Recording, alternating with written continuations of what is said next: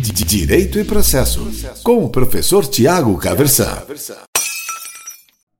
Hoje eu quero conversar com você a respeito do chamado princípio da legalidade, que é uma ideia fundamental para todo mundo que pensa em direito, para todo mundo que estuda o direito, tá certo?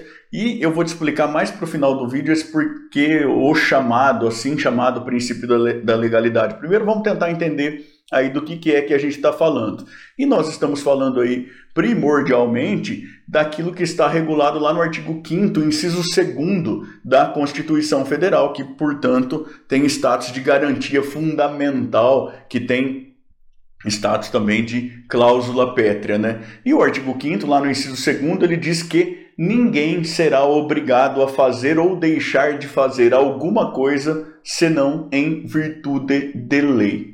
Então, essa é uma garantia de todo cidadão. É um direito fundamental de primeira dimensão, inclusive, é um direito fundamental de liberdade. Ninguém de nós pode ser obrigado a fazer ou deixar de fazer alguma coisa senão em virtude de lei. Essa é a ideia de legalidade em sentido amplo, de que nós tratamos aqui para as pessoas em geral. É bem verdade que se você for estudar lá direito administrativo, você vai estudar aí também um princípio da, da legalidade em sentido estrito, aquela legalidade administrativa. E daí, lá na administração pública, a ideia é de que os agentes públicos podem fazer apenas e exclusivamente aquilo que tem previsão legal.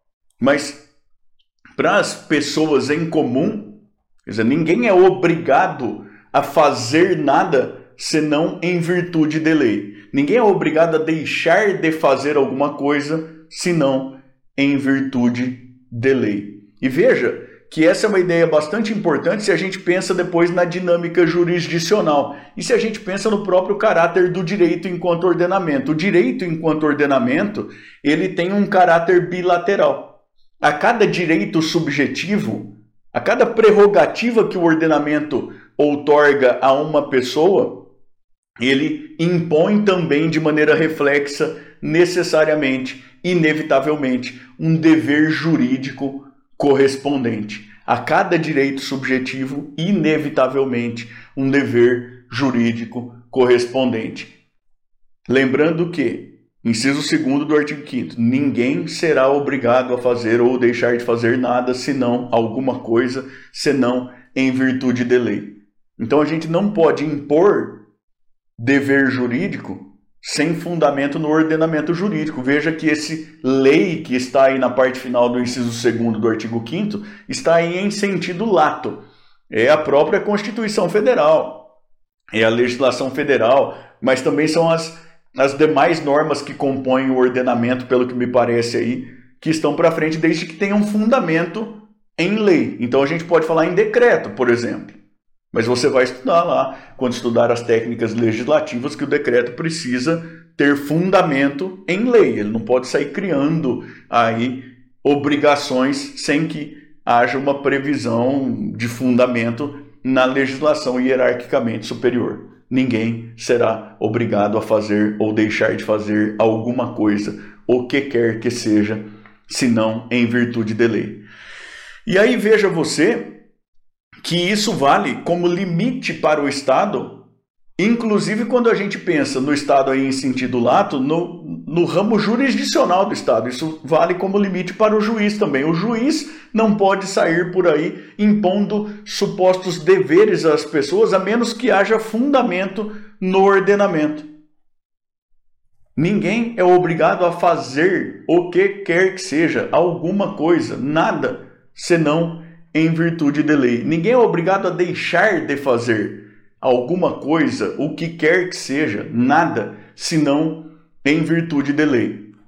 E isso não depende do senso do juiz do que é certo, do que é errado, do que é melhor, do que é pior, do que é mais eficiente, do que é menos eficiente, do que é mais ou menos conveniente. Não, porque isso depende de um juízo estritamente jurídico daquilo que tem ou não fundamento no ordenamento jurídico em vigor.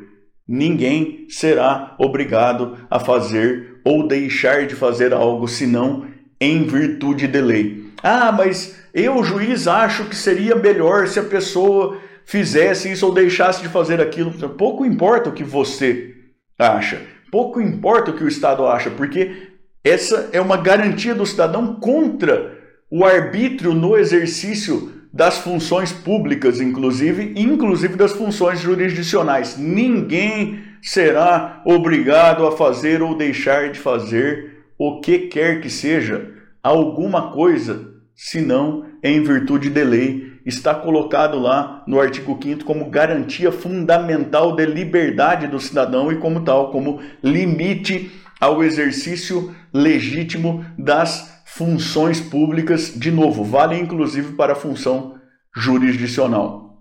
Se o juiz, no exercício da função jurisdicional, pretende dizer que alguém tem um direito subjetivo, para dizer isso ele precisa especificar de quem é o dever jurídico correspondente.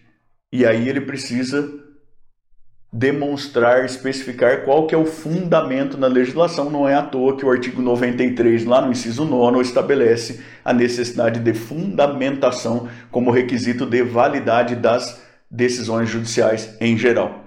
Alguém, pleiteou a tutela de um suposto direito seu ao judiciário. O juiz quer dizer que essa pessoa não tem esse direito? Ela não é obrigada a fazer alguma coisa senão a deixar de fazer alguma coisa, senão em virtude de lei. O juiz precisa dizer qual que é o fundamento na legislação que diz que aquela pessoa não pode fazer aquilo. A ideia de legalidade enquanto garantia fundamental. E aí eu dizia lá no começo de o assim chamado princípio, porque dependendo da distinção com que você trabalha com, é, entre princípios e regras, essa ideia de legalidade vai ter muito mais cara de regra.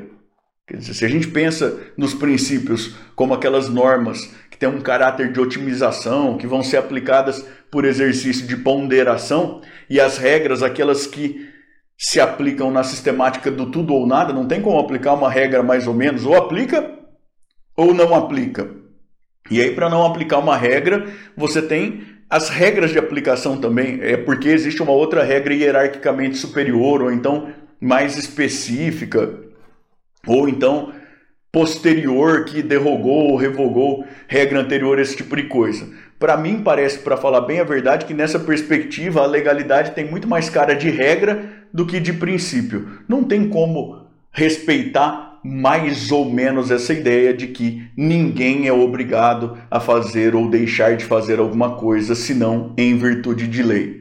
Ou respeita ou não respeita, ou aplica ou não aplica. Não tem como a gente pensar em legalidade pela metade, em legalidade mais ou menos, em legalidade só para quando a autoridade investida de uma posição de poder que é destinatária negativa dessa garantia, só quando ela achar que precisa e podendo escapar e quando ela achar que não faz muito sentido, quando ela achar que não precisa. Então, pelo que me parece, a garantia fundamental nessa perspectiva, pelo menos a garantia fundamental de respeito à legalidade tem muito mais cara de regra do que de princípio, tá certo?